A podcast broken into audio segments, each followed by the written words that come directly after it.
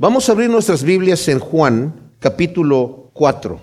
Estuvimos viendo la vez pasada, desde el versículo 1 hasta el versículo 42, en donde vimos nosotros el encuentro de Jesucristo con una mujer samaritana, pero es tan rico esto que hemos visto que al estarlo estudiando, quiero volver a repasarlo nuevamente, destacando unos puntos importantes. Y para algunos va a ser repetitivo de lo que vi la vez pasada, pero les animo a que no se molesten, porque la repetición es buena, nos ayuda a enfocarnos, a recordar. Los buenos maestros repiten y repiten hasta que el alumno aprende. A mí me sirve también. Me sirve reestudiar lo que ya estudié y volver de alguna manera a sacar un poquito más jugo, digamos, espiritualmente hablando de la, de la escritura. Vamos a leer el relato y luego lo comentamos, ¿ok? Dice el versículo, el capítulo 4, cuando Jesús se enteró que los fariseos habían oído decir, Jesús hace y bautiza más discípulos que Juan, aunque Jesús mismo no bautizaba, sino sus discípulos. Dejó Judea y se fue de nuevo a Galilea, y le era necesario pasar por Samaria. Llega pues a una ciudad de Samaria llamada Sicar, cerca del campo que Jacob había dado a su hijo José, en donde estaba la fuente de Jacob, y Jesús, fatigado del camino, se sentó así sobre la fuente. Era como la hora sexta. Llega una mujer de Samaria a sacar agua y Jesús le dice, dame de beber, pues sus discípulos habían ido a la ciudad para comprar alimentos. Le dice entonces la mujer samaritana, ¿cómo tú siendo judío me pides de beber a mí, que soy una mujer samaritana? Porque judíos y samaritanos no comparten. Respondió Jesús y le dijo, si conocieras el don de Dios y quién es el que te dice, dame de beber, tú le pedirías y él te daría agua viva. Le dice, Señor, ni vasija tienes y el pozo es hondo. ¿De dónde pues tienes el agua viva? ¿Eres acaso tú mayor que nuestro padre Jacob, que nos dio el pozo, del cual bebió él y sus hijos y sus ganados? Respondió Jesús y le dijo, todo el que bebe de esta agua volverá a tener sed. Pero el que beba del agua que yo le daré no tendrá sed jamás, sino que el agua que yo le daré se hará en él una fuente de agua que brota para vida eterna. Le dice la mujer, Señor, dame de esa agua para que no tenga sed ni venga aquí a sacar. Le dice, ve, llama a tu marido y regresa acá. Respondió la mujer y le dijo, no tengo marido. Jesús le dice, bien dijiste, no tengo marido. Porque cinco maridos tuviste y el que ahora tienes no es tu marido. En esto has dicho la verdad. Le dice la mujer, Señor, estoy viendo que tú eres profeta. Nuestros padres adoraron en este monte y vosotros decís que es en Jerusalén en donde está el lugar donde se debe adorar. Jesús le dice, mujer, créeme que viene la hora cuando ni en este monte ni en Jerusalén adoraréis al Padre. Vosotros adoráis lo que no sabéis. Nosotros adoramos lo que sabemos porque la salvación viene de los judíos. Pero viene una hora, y ahora es cuando los verdaderos adoradores adorarán al Padre en espíritu y en verdad, porque también el Padre busca a tales adoradores que le adoren. Dios es espíritu, y los que adoran deben adorar en espíritu y en verdad. Le dice la mujer, Sé que viene el Mesías, que es llamado el ungido o el Cristo. Cuando Él venga nos declarará todas las cosas. Jesús le dice, yo soy el que habla contigo. En esto llegaron sus discípulos y se extrañaban que hablara con una mujer. Sin embargo, nadie dijo, ¿qué buscas o qué hablas con ella? Entonces la mujer dejó su cántaro y se fue a la ciudad. Y dice a los hombres, venid, ved a un hombre que me ha dicho todo lo que hice. ¿No será este el Cristo, el ungido? Y salieron de la ciudad y fueron a él. Entre tanto los discípulos le rogaban diciendo, Rabí, come. Pero él les dijo, yo tengo una comida para comer que vosotros no sabéis. Se decían entonces los discípulos unos a otros, ¿le habrá traído alguien de comer? Les dice Jesús, mi comida es que yo haga la voluntad del que me envió y termine su obra. ¿No decís vosotros aún faltan cuatro meses y viene la siega?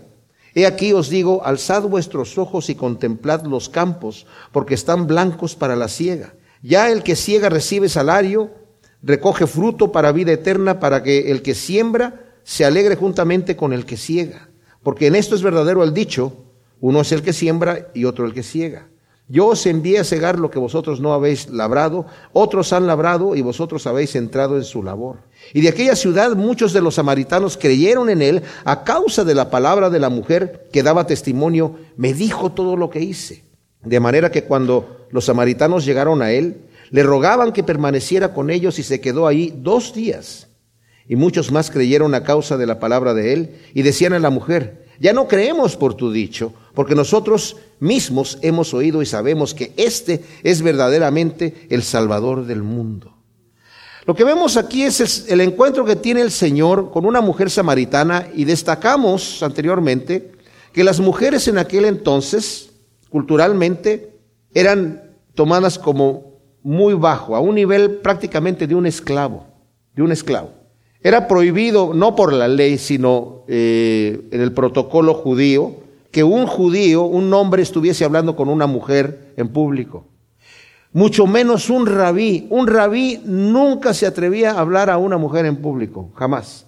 Un judío no le hablaría a un samaritano, menos, porque había un conflicto grande entre los samaritanos y los judíos. Mucho menos le va a hablar un rabí a una mujer samaritana. El conflicto que hubo entre los samaritanos y los judíos surgió desde hace muchos años antes de Cristo. Bueno, era un pueblo mixto. Ellos se dicen israelitas, pero un pueblo mixto. Pero yo creo que la bomba cayó de división cuando los samaritanos por fin, cuando estaban construyendo el templo de, de Israel, Nemías y los samaritanos quisieron llegar ahí a ayudarles y les dijeron, no, no nos ayuden, nosotros lo vamos a hacer solos. Ustedes no les corresponde ayudarnos, esto es nuestro trabajo. Y los samaritanos realmente querían impedir la obra. Entonces, como entraron en ese, en celo, en, esa, en ese pleito, los samaritanos construyeron su propio templo 200 años antes de Cristo. Y era poco antes o durante las revueltas de los macabeos que los judíos se los destruyeron en el año 150 antes de Cristo. Se les duró 50 años su templo allí en el monte Gerizim y los judíos se los destruyeron. Entonces entró una pugna terrible entre los samaritanos y los judíos. Pero el Señor está hablando con una mujer samaritana. Ahora, estamos hablando de lo más bajo que pudiera verse dentro del espectro de calidad espiritual o social entre la mujer samaritana, odiados por los judíos y además el hecho de que era mujer en aquel entonces, en aquella cultura, con el, la entrevista que acaba de tener el Señor con el fariseo del Sanedrín, Nicodemo.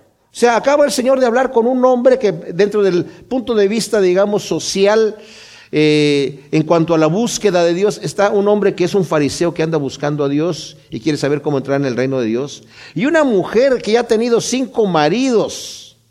Obviamente, no crean ustedes que era porque ella dijo, ay, a mí ya no me gustó este marido. La mujer nunca, nunca echaba al marido. Era el marido el que desechaba a la mujer. O sea que si tuvo cinco maridos, se imaginarán ustedes la reputación que tenía esta pobre mujer entre, entre su pueblo. Entonces, dice aquí que le era necesario pasar por Samaria. ¿Y por qué le era necesario? No solamente porque algunos comentaristas dicen que tal vez Jesús estaba ya en el norte de Judea y le hubiera costado mucho regresar abajo al cruce donde normalmente cruzaban al otro lado del Jordán para irse hacia arriba y después volver a cruzar ya cuando estaban a la altura de Galilea, porque él va rumbo a Galilea. Pero yo creo que era, era necesario porque tenía que tener este encuentro con la mujer samaritana. El Señor rompe culturas, rompe reglas culturales puestas por el hombre para entrar a predicar el Evangelio a donde lo tiene que llevar. Nosotros somos los que nos ponemos problemas para llevar el Evangelio. Ay, no, con esa persona yo no me voy a meter. Mejor, mejor que vaya aquel tipo de gente a, a practicar. Ellos se entienden entre ellos mismos. No, el Señor Jesús, si nosotros supiéramos, amados, que el Señor Jesús es el Rey de Reyes, el Dios de dioses, el Señor de señores, el Altísimo, soberano, Creador del cielo y de la tierra, ¿Quién se va a parar delante de Él sintiéndose digno de recibir de Él alguna cosa? Nadie, nadie. Nadie es nada delante de Dios. De hecho, la persona que con orgullo llega delante de Dios creyendo que tiene algo que ofrecer o algún derecho por el cual recibir algo, como el fariseo orando en el templo diciendo, te doy gracias Señor, que no soy como los demás hombres, pecadores, ni siquiera como este publicano que está aquí. Gracias Señor el Señor no lo escucha. Pero el publicano que está golpeándose el pecho y que dice, Señor, sé propicio a mí que soy un hombre pecador, ese es el que el Señor escucha. ¿Por qué? Porque bienaventurados son los pobres en espíritu, porque de ellos es el reino de Dios. Y el pobre en espíritu es aquel que ya reconoció que no tiene ni sabe cómo obtener lo necesario para, para acercarse a Dios. No sabe qué hacer. Y ese ya tiene propiedad en el reino de Dios. De ellos es el reino de los cielos. Entonces el Señor rompe esta situación y eh, empieza a hablar con esta mujer. Obviamente la conversación, él está pidiendo agua. No sabemos si el Señor tenía sed o no, simplemente le está pidiendo agua. Y la mujer se extraña. ¿Cómo eres que tú siendo un hombre judío estás pidiéndome a mí? Te estás rebajando como hombre a pedirme algo a mí, que soy una mujer. Y además soy una mujer samaritana. Y luego Juan hace el comentario, porque los judíos y los samaritanos no comparten. Algunas versiones dicen no tienen relaciones entre sí, pero en realidad la traducción podría ser bien, no comparten vasijas, no comparten nada. Definitivamente un judío no tomaría de una vasija de un samaritano porque está sucia, la tocó un samaritano. Es más, aborrecían tanto a los samaritanos que más adelante al Señor le van a decir, no decimos nosotros que eres que tienes demonio y que eres samaritano, o sea, decirle a alguien samaritano era insultarlo. Y dice, ¿cómo tú me pides a mí que te dé de? ¿Te atreverías realmente a tomar de mi cántaro? Porque de mi cántaro lo han tocado y hemos tomado samaritanos. Pero el Señor le dice algo especial y eso es lo que quiero, son los ciertos puntitos que quiero recalcar. Ya lo vimos la vez pasada. Le dice, si tú supieras quién es el que está pidiéndote de beber, tú le pedirías y él te daría agua viva. Y después hace el comentario. Dice, el que bebiere de esta agua va a volver a tener sed, pero del agua que yo le daré, saltará de él, no volverá a tener sed jamás, sino que saltará de su interior como ríos de agua viva. ¿Y a qué se refiere? Obviamente no se refiere al agua que es para quitar la sed física. No se está refiriendo a eso. Aunque la mujer lo entendió así. El Señor ya ha venido hablando en varios eh, símbolos, ¿verdad? Desde que dijo, destruyan este templo y yo lo edifico tres días el templo. No se estaba refiriendo al templo, sino a su cuerpo. A Nicodemo del nuevo nacimiento. Aquí a la mujer del agua viva. Más adelante a sus discípulos, la comida que yo voy a comer es, es hacer la voluntad de mi Padre son simbologías, pero aquí no se está refiriendo a un agua normal, pero se está refiriendo a qué es lo que sucede con el agua. ¿Sabían ustedes que una de las cosas más fuertes para nosotros es la sed? Cuando tenemos sed de nuestro cuerpo, o sea, una vez que ya entramos, en, eh, después de haber estado eh, deshidratados, viene una sed tremenda, más fuerte que la que tenemos antes de deshidratarnos. Desesperante. El Señor está diciendo, el que beba de esta agua no va a volver a tener sed, porque tenemos nosotros un vacío en el corazón que lo queremos llenar con muchas cosas. Queremos lograr ciertas cosas y decimos, el día que yo logre esto, el día que yo tenga esto, no voy a volver a tener sed jamás, pero volvemos a tener sed. Y lo que sucede aquí no es que quiere decir el Señor, el día que beban del agua que yo les voy a dar, no se les va a antojar más el agua. No, si vamos a querer más. Y lo vamos a querer con más fuerza. Conocemos del Señor, nos llena de su espíritu y queremos más, no porque no lo tengamos, sino por la satisfacción que ha traído en nosotros. A diferencia de una droga, que la persona que la toma en ese momento está bajo el alucine, el viaje o el placer que le dé la, la droga, pero después está desesperado porque no la tiene, con el Señor no es así. Porque todavía lo tenemos, pero queremos más y queremos más. Y de nuestro interior corren ríos de manera que otras personas se infectan. Porque les digo, mis amados, el Evangelio es la única agua viva que una vez que la tenemos nosotros, no nos podemos quedar con ella. Cualquier otra cosa que la persona tiene en abundancia, lo quiere para él. La persona que anda buscando el dinero, el placer en el dinero, la satisfacción, lo quiere para él, no lo quiere para compartirlo, ¿o sí? No, para él. La fama, para él, y él primero y él hasta arriba. No para todos los demás, no, lo quiere solamente para él. Lo que sea que tenga y lo que sea en donde quiera llenar esta sed, es una sed egoísta. Pero el agua que el Señor nos da es algo que una vez que lo tenemos, necesitamos. Nos consumimos por compartirlo. Hasta damos nuestra vida misma por llevárselo a otras personas que no lo tienen. Hasta arriesgamos nuestra vida sin que nadie nos esté torciendo el brazo. El amor de Dios nos compunge para que nosotros hagamos estas cosas. Entonces, esta agua viva es que brota de nosotros y vemos nosotros a la, a la samaritana que va a dejar su cántaro allí tirado y se va a ir corriendo. ¿Por qué? ¿Quién está? El Señor no le dijo, así que muchachita, rapidito a, a, decir, a decirle a los otros que yo soy el Mesías corrió, arriesgando que la gente le dijera, mira, aquí viene esta loca otra vez. ¿Y a ti quién te cree? con ese testimonio que tienes. He visto a un hombre, fíjense, que me ha dicho todo lo que he hecho. La gente conocía su testimonio.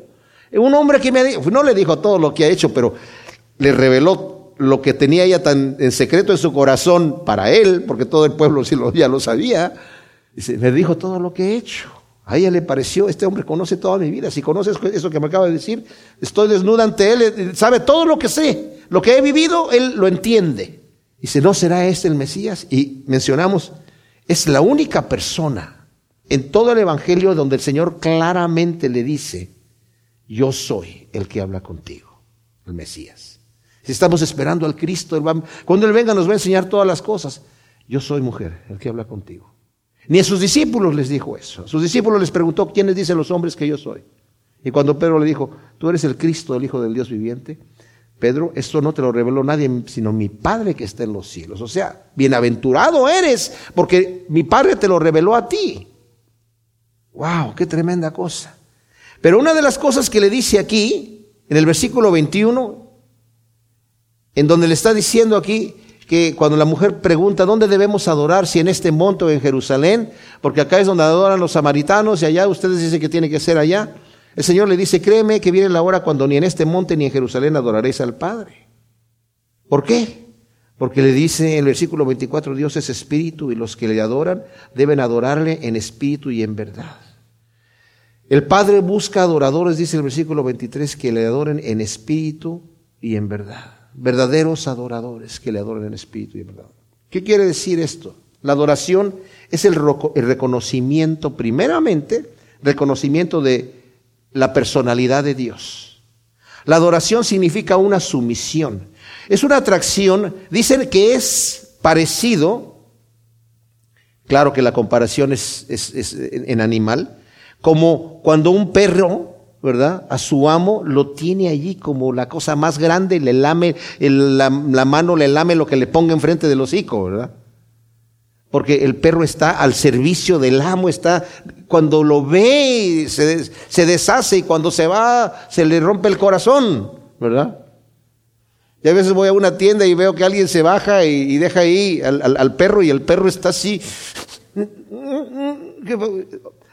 A la adoración debería ser en nosotros algo así. Queremos estar con el Señor porque no podemos estar sin Él.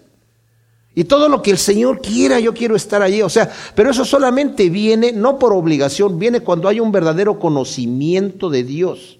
Por eso la Biblia habla mucho acerca del conocimiento. Cuando yo conozco a este Dios hermoso, amoroso, que me ha amado a mí más que a sí mismo, porque se entregó a sí mismo por mí. ¿Se han puesto a pensar esto? Que Dios me amó a mí más que a sí mismo, de manera que se entregó por mí para santificarme, para darme gloria, siendo su enemigo. Señor quiere que los que le adoran le adoran en espíritu y en verdad. Y el adorar a Dios es solamente regresar esa relación que Él tiene ya por mí, esa relación que Él busca por mí. Es solamente, Señor, ok, yo quiero estar en esa relación contigo constantemente constantemente. Y el Señor busca a esos verdaderos adoradores. Ya no es en un lugar físico, ya no es bajo ciertos rituales o ciertas liturgias que vamos a adorar a Dios, cantando estas canciones. Eh, a veces hemos entendido equivocadamente lo que significa adorar y alabar a Dios. Algunos creen que son estilos musicales. No, yo puedo estar adorando a Dios y lo debo de estar adorando con cada hecho de mi vida, con cada pensamiento, con cada cosa que yo soy o que yo hago. Y a la mujer se le revela, fíjense bien, y le dice yo soy. ¿Por qué no le dijo a todo mundo yo soy el Mesías? Porque la mujer tenía oídos para oír. Y el Señor no habla a oídos sordos ni se manifiesta a ojos ciegos. Pero como él sabía que esta mujer lo iba a recibir y lo cree la mujer, y como dije, la mujer con esos ríos de agua viva va y lo comparte. Y una vez que lo comparte, los que creen dice aquí versículo 39, de aquella ciudad muchos de los samaritanos creyeron en él a causa de la palabra de la mujer, que les dio testimonio diciendo, me dijo todo lo que hice. O sea, ella fue a evangelizar con lo poco que sabía, sabía solamente, he encontrado al Mesías, creyeron por la pura palabra de la mujer, porque conocían a la mujer, conocían su testimonio y se dieron cuenta del el impacto que hizo en su vida. El Señor no habla a oídos sordos. Dije, por ejemplo, ustedes se acuerdan cuando el rico y Lázaro fueron al, al Hades y estaba el rico en, tormentos y le dijo, estaba Lázaro en el seno de Abraham y le dijo a Abraham, este, eh, manda a Abraham por favor que, que moje su dedo en, en, agua y lo pase para acá a refrescarme. Y Abraham le dijo, no puede pasar nadie de aquí para allá ni de allá para acá. Entonces, dile que vaya y le diga a mis hermanos que les advierta de este lugar. A Moisés tienen, de los profetas. No, padre Abraham, pero si alguien se levanta de los muertos, lo van a escuchar. No, el que no tiene oídos para oír, no va a oír nada. Y el que no tiene ojos para ver, no va a ver nada. Aunque alguien se levante de los muertos, no van a prestar atención. Y así fue. Jesús se levantó de los muertos, pero los que no tenían oídos para oír, ni ojos para ver, vieron y oyeron. Pero la mujer sí. Y el Señor les termina diciendo a sus discípulos, mi comida es hacer la voluntad del Padre. Wow, ojalá nosotros tomemos esa satisfacción que el Señor tiene en servir, en obedecer, que sea esta nuestra comida, que sea esto nuestro, la, primera cosa que queremos hacer. Que cuando nos levantamos podamos decirle al Señor, Padre Santo, ¿qué es lo que tú quieres que yo haga en este día? Eso, eso no puede suceder obligatoriamente, eso tiene que venir de un corazón que ya está postrado delante de Dios, que está en adoración constante que amas a Dios con todo el corazón y solamente quieres hacer su voluntad. Y una vez que eso sucede, viene una recompensa, una satisfacción, una llenura de espíritu en tu corazón, en donde el espíritu mismo de Dios nos dice, buen, bien hecho, buen siervo y fiel.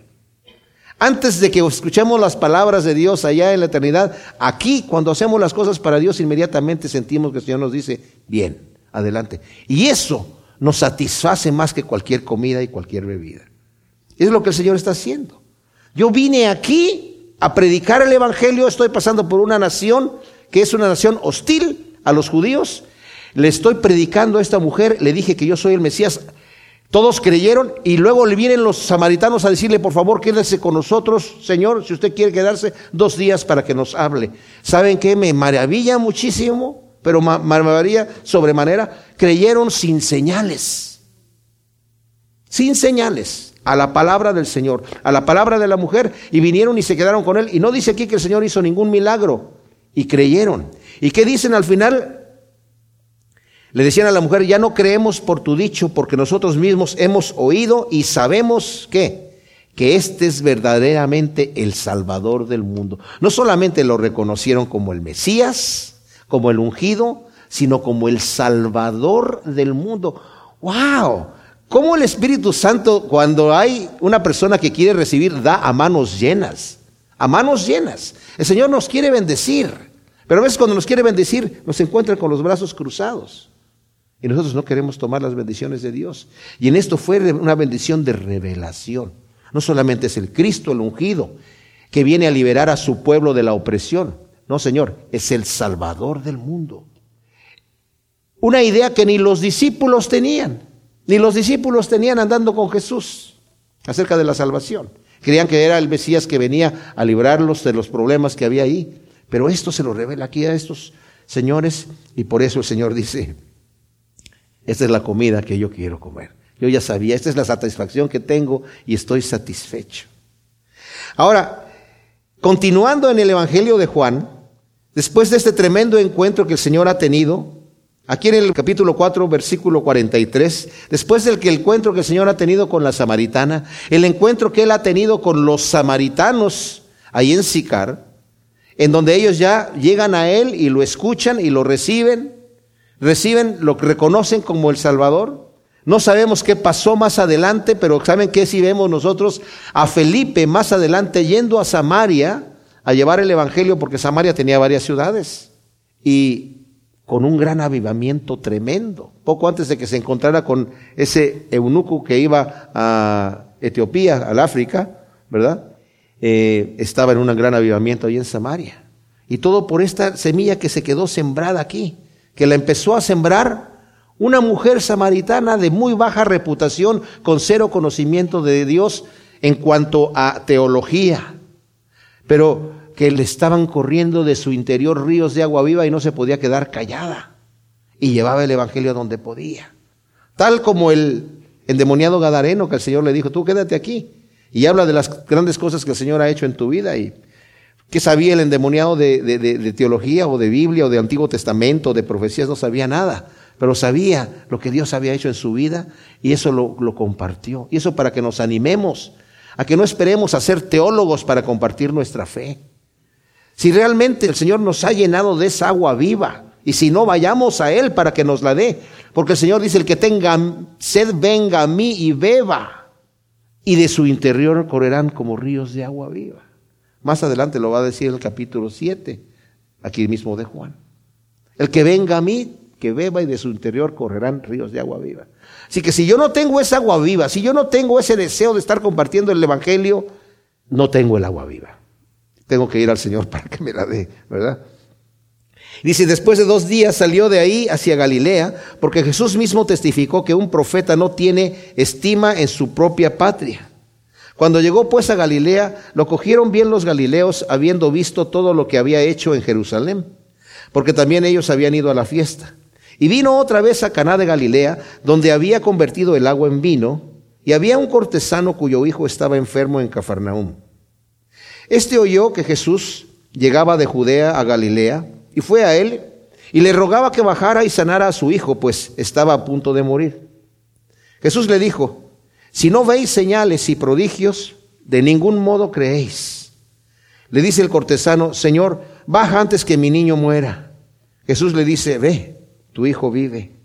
Y el hombre creyó a la palabra y le dijo que le dijo Jesús y se puso a caminar. Y cuando ya bajaba sus siervos le salieron al encuentro diciendo, tu niño vive. Les preguntó pues la hora en que había comenzado a estar mejor y le dijeron, ayer a la hora séptima lo dejó la fiebre, de donde supo el padre que aquella era la hora en que Jesús le había dicho, tu hijo vive, y creyó él y toda su casa. Esta segunda señal hizo nuevamente Jesús después de ir de Judea a Galilea. Ahora, tremendo esto que sucede aquí. El Señor sale, e, e, era su intención desde el principio, ¿verdad? Como nos dice el versículo primero del capítulo 4, cuando Jesús se enteró que los fariseos habían oído decir, Jesús hace y bautiza más discípulos que Juan, aunque Jesús mismo no bautizaba sino sus discípulos, dejó Judea y se fue de nuevo a Galilea. O sea, no quiso empezar un problema entre los discípulos de Juan y los discípulos de él, y entre Juan y él, aunque los discípulos llegaron, como leímos, llegaron delante de Juan a decirle, aquel hombre, ¿verdad? Que tú dijiste que era el ungido de Dios o el cordero de Dios, está bautizando más gente y hace más discípulos que nosotros y todos se van para allá. O sea, querían crear un tipo de contienda, los mismos discípulos de Juan, con Juan. Y Juan les dijo, que no les dije yo que Él es el cordero de Dios, que Él es necesario que Él crezca y yo mengüe, vayan con Él. Eso es lo que es necesario. Y comentamos que el ministerio de Juan el Bautista duró dos años solamente. Después de este incidente, muy poco tiempo después es apresado por Herodes y llevado a la cárcel y poco tiempo después decapitado. Había terminado su ministerio. Entonces el Señor va hacia Galilea, pasa por Samaria en una ruta que normalmente los judíos no tomaban, sino que se iban por el otro lado, el lado oriental del río Jordán, pero el Señor tiene una misión y es hablar con esta samaritana y también la conversión del pueblo de Sicar, la gente que creyó ahí. Tremendo. Entonces llega a Galilea. Luego es interesante que dice, después de dos días salió y de ahí hacia Galilea, porque Jesús mismo testificó que un profeta no tiene estima en su propia patria. Ahora, ¿esto cuándo lo dijo el Señor? Lo dijo cuando él estaba en Nazaret. Esto, un acontecimiento que sucede antes de esto, antes de esta parte de aquí, donde él estando en Nazaret predica y la gente dice, pero ¿qué no es este el hijo del carpintero? ¿Qué no es su madre José? y sus hermanos fulano, sutano, y los menciona, y sus hermanas están con nosotros. A este lo conocemos, ¿cómo de repente se levanta como profeta? Y el Señor les dice, hay un proverbio que es bien dicho, que dice que nadie es profeta en su propia tierra. Por eso nadie cree aquí.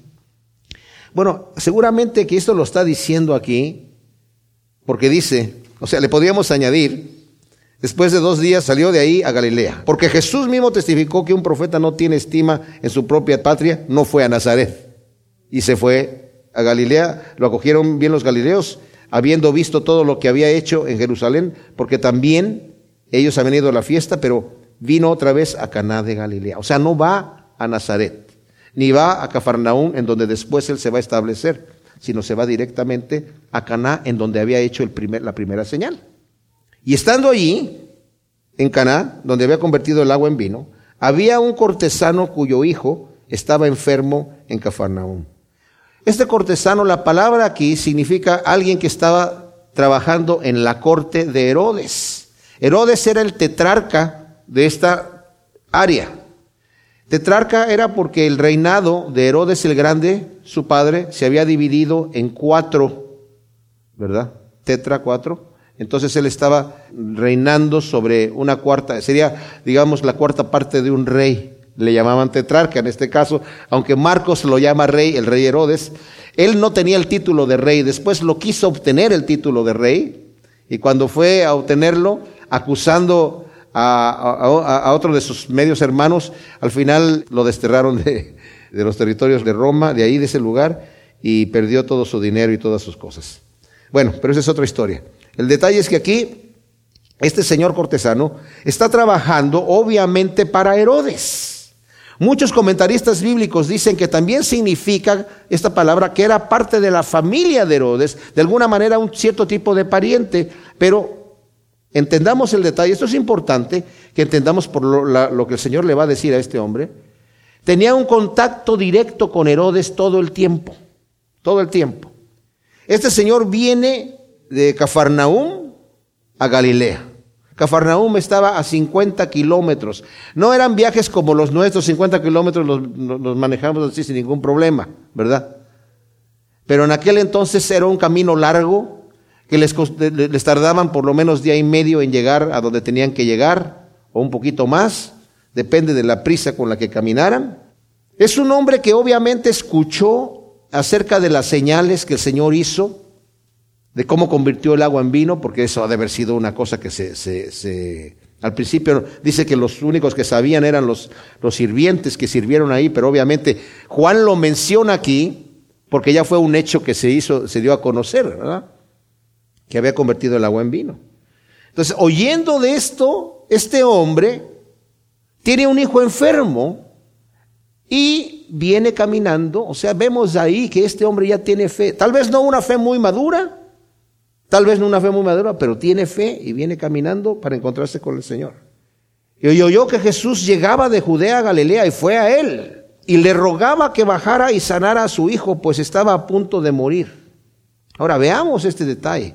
Le está rogando. ¿Cómo? Un cortesano a un carpintero, eso era no visto en ninguna parte. O sea, le pudo haber exigido. Le pudo haber enviado a otros sirvientes allá. Ahora, notemos que, por ejemplo, en el caso del centurión, en donde el centurión romano que tenía a su siervo enfermo, sí envía a una comitiva, de hecho de judíos, el centurión siendo gentil, para que le diga al Señor y le llegan los judíos y dice, este es un buen hombre que nos ha hecho una sinagoga, él es digno de que tú le hagas este, este milagro, esta petición que él tiene. Y el Señor va con ellos y cuando va llegando ya a la casa de, este Señor, eh, envía a otros siervos a decirle, Señor, eh, no soy digno de que entres a mi casa, o no sé si él mismo sale. Por lo cual yo mismo no me tuve por digno de ir a ti, pero no soy digno definitivamente que entres a mi casa. ¿Por qué? Porque los judíos se habían hecho notar eso delante de los gentiles, que los, el judío no podía entrar delante del techo de los gentiles. Cuando fueron a acusar a Jesús, se quedaron afuera del pretorio, ¿verdad? Tuvo que salir a ellos Pilato, porque ellos, no, si nos entramos ahí en ese lugar gentil, nos impurificamos. ¿Se acuerdan de Pedro con Cornelio? El Señor le dijo, eh, ve, mata y come. Y le dijo Señor, ¿cómo voy a comer estos animales impuros? Lo que yo ya purifiqué, no llames tú inmundo. Y ya cuando llega ahí delante de Cornelio, le dice Pedro a Cornelio, ustedes saben cuán impropio, ¿verdad? Es para un judío entrar en una casa de unos de estos gentiles cochinos, sucios, impuros. Pero el Señor me dijo, no llames impuro lo que yo ya limpié, así que bueno, pues aquí el Señor dijo, ya, ni modo, aquí, aquí me tienen a mí, pero yo estoy limpio, ustedes quién sabe cómo están. Pero no era esta la situación. Aquí, este hombre de cualquier manera baja y le suplica, dice aquí, diciendo, Señor, por favor, ven. Y le rogaba diciendo que bajara, que fuera con él hasta Cafarnaúm a sanar a su hijo, pues estaba a punto de morir. Jesús le dijo, si no veis señales y prodigios, de ningún modo creéis. El cortesano le dijo, Señor, baja antes que mi hijo muera. Ahora, notemos aquí un detalle. Este hombre tiene una manera en la que cree que Dios tiene que obrar. Y a veces somos nosotros así. Señor, yo te pido que me haga, necesito este milagro, así que necesito que hagas A, B, C, D. Tienes que hacerlo en ese orden para que llegue a cabo. es el orden lógico, Señor. Mi hijo está enfermo, necesito que bajes conmigo. No te puedes quedar aquí. Y necesito que vayamos rapidito porque está a punto de morir. O sea, yo sé que estás en medio de una plática aquí con esta gente y viniste con un propósito, pero por favor, te ruego, tengo una necesidad urgente. Deja esto para otro día, en otra ocasión. Yo tengo una urgencia. Y si tú no bajas conmigo, mi hijo se va a morir. Como cuando Lázaro. Señor, si hubieras estado aquí, Lázaro no, hubiera, no se hubiera muerto, tal vez no, pero tu, tu hermano va a resucitar. No, en el día postrero, no ahora. Y sabe que Dios trabaja todas estas cosas con propósitos específicos en nuestra vida. Este hombre tiene una fe débil. El Señor le va a hacer crecer la fe de una manera impresionante. Porque le dice al Señor, si no veis señales, dice el versículo 48, y prodigios, de ningún modo creéis. Ahora, esto no se lo está diciendo solamente al hombre, se lo está diciendo también a toda la gente. Hay gente que le gusta ver señales, y si no ven señales, no creen. Ojo, que tenemos que tener cuidado de que a veces nosotros si nos guiamos por sentimientos de lo que yo sienta, si me sentí rico, si me sentí incómodo, no podemos guiar por eso la voluntad de Dios, ni siquiera el Espíritu Santo hablando a mi corazón, porque la mayoría de las veces, si somos honestos, cuando el Señor habla a mi corazón, me voy a sentir mal porque entra como una espada de doble filo que corta y corta lo que no sirve. Pero también podría ser que este hombre que estaba tan apegado a Herodes, dice la escritura que Herodes le gustaba escuchar a Juan el Bautista, se deleitaba en escucharlo pero no se arrepentía nunca. Hay gente que le gusta escuchar la, palabra de Dios. Hay gente que le gusta escuchar la palabra de Dios al punto de ponerse a llorar de emoción. Sí, Señor, ciertamente, y dejar mojado ahí el piso de lágrimas. Pero ¿cómo viven sus vidas al otro día? ¿Cuál es la fe salvadora? La fe que cree mucho en su mente y en su corazón, pero no, no es entrega. Hay gente que se arrepiente el domingo de lo que hizo el sábado y lo va a volver a hacer el lunes. ¿Verdad? Ese no es arrepentimiento. Eso es estar jugando. Y Pablo dice, cuidado, examinaos a vosotros mismos si estáis en la fe o no.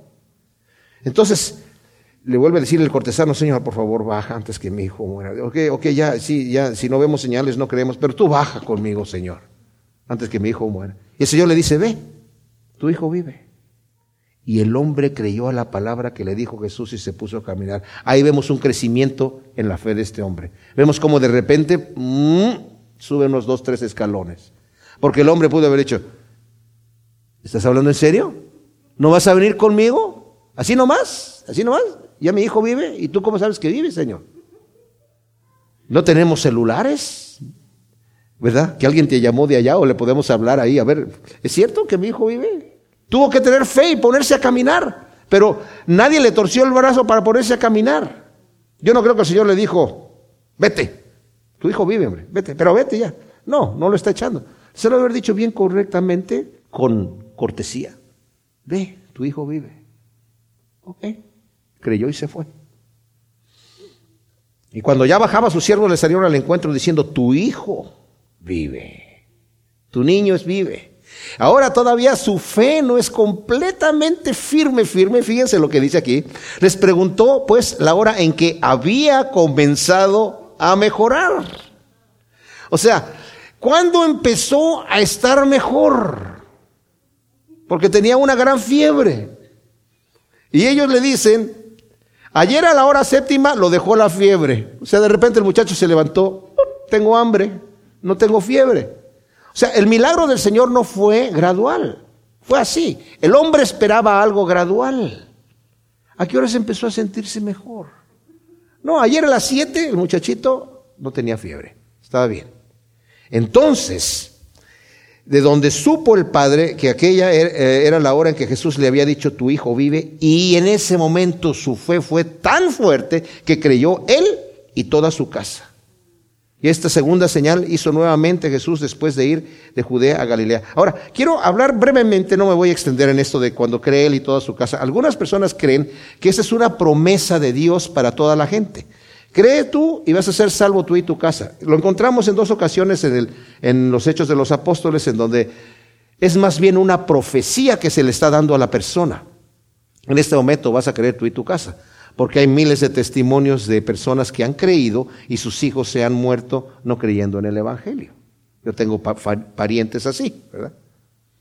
Pero el detalle es que aquí la fe de este hombre era una fe tal, y la manera en que él les relató a sus hijos y a sus sirvientes allí, cómo fue que cuando él llegó con el Señor y lo que el Señor le dijo, él ya iba con fe porque había escuchado de lo que había hecho en Caná de Galilea y cuando supo, dice aquí que venía, corrió a verlo, a decirle sin duda, Señor, mi hijo está mal, ven para que lo sanes. No tengo la menor duda de que lo vas a hacer. El Señor todavía le da una excusa para que se, tal vez se ofenda un poquito. Si no ven señales, no van a creer. Ok, Señor, sí, como sea, Señor, pero ven, por favor, Señor, ven con... Ve, tu hijo vive. De veras, sí. Creyó. Pero cuando llega y dice, ¿a qué horas empezó a estar mejor? No, hombre, esto fue inmediato. Entonces, en ese momento, la fe de este hombre sus familiares, sus hijos, su mujer, sus sirvientes, son testigos de todo esto, porque cuando habla, habla, aquí de toda su casa, no se refiere a su familia solamente, se refiere a todos sus siervos y todos los que estaban allí. Creyeron por la fe de este hombre. Mis amados, cuando nuestra fe es fuerte, firme, la gente que está alrededor va a creer. Entonces, fíjense un detalle que quiero que veamos aquí. La mayoría de la gente dice, esta es, una fe, la fe salvadora. Dice, solo hay que tener fe y adelante. Otros dicen, debemos tener fe en la fe. No, la fe en la fe no es. ¿Y fe en qué? En Dios y adelante. ¿Qué significa la fe en Dios y adelante? Es muy importante saber cuál es el objeto de nuestra fe. Por ejemplo, yo puedo tener fe que en una pulgada de hielo, en un lago, yo puedo caminar y no me voy a hundir. ¿Saben qué va a pasar? Voy a empezar a caminar y voy a terminar nadando en agua fría. Porque por mucha fe que yo tenga, estoy basando mi fe en una cosa irreal.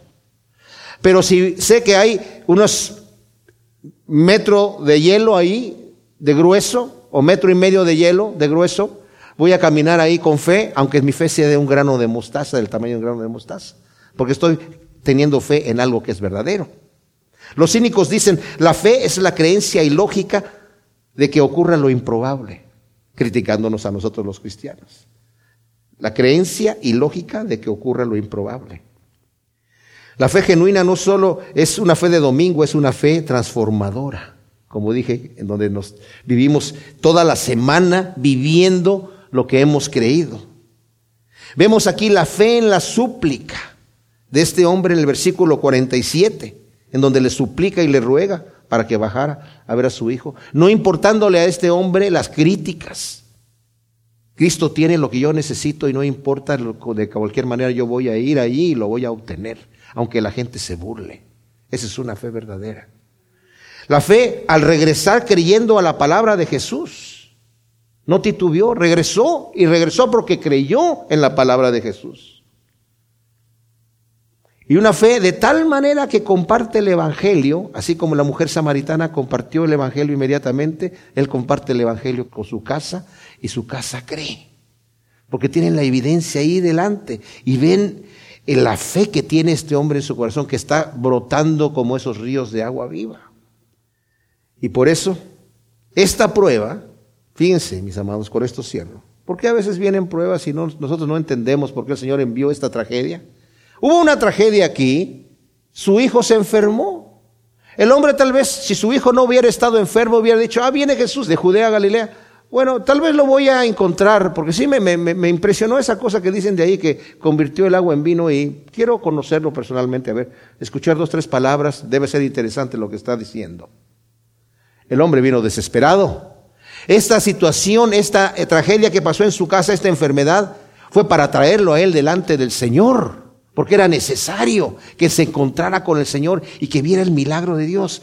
Por eso, mis amados, cuando estamos pasando por situaciones así adversas, veamos que es que Dios quiere mostrarnos su mano de alguna manera para que nosotros tengamos un mayor conocimiento de Él. No nos quejemos, sino gocémonos cuando estamos en diversas pruebas, como nos dice Santiago, sabiendo que la prueba de nuestra fe produce paciencia, pero no solamente eso, produce conocimiento de Dios, confianza en las promesas de Dios. Este hombre le creyó a la palabra de Dios y cuando llegó ahí y vio a su hijo sano, yo les aseguro cualquier otra cosa que les dice el Señor se lo va a creer. Ciertamente, el Señor a veces nos pasa por estas situaciones y a veces es cosa personal, en donde nosotros somos humillados personalmente. Pero para ver la mano de Dios, dice el Salmo 119, 67, antes de ser humillado yo erraba, pero ahora guardo tu palabra. Y el versículo 71 del mismo Salmo dice, bueno me es haber sido humillado para que aprenda tus estatutos. El Señor quiere, nos ama con un amor tan genuino y tan grande y tan fuerte, tan intenso, que nos va disciplinando poco a poco para que nosotros nos enamoremos más de Él y le tengamos confianza. Cuando le dijo a Abraham, sacrifícame a tu hijo, no era para hacerlo pasar un mal rato, era para que supiera, yo te amo y tengo buenos planes para ti. Y aunque parezca que te estoy pidiendo algo completamente loco, nunca voy a traicionar mi confianza que tú me tienes, ni mis promesas que yo te hice. Y eso es para nosotros, mis amados. Gracias, Padre, te damos por tu palabra. Ciertamente, tú eres el Rey de Reyes, amoroso, hermoso, Señor, sabio, que nos sostienes y que has prometido, yo estaré con ustedes hasta el fin del mundo y nadie si ustedes son mis ovejas, nadie los va a arrebatar de mi mano. Al que es capaz de presentarnos sin mancha, sin, sin arruga, sin contaminación, delante de su gloria con gran alegría. A ti, Señor bendito, te damos toda la gloria y la honra por siempre. Amén.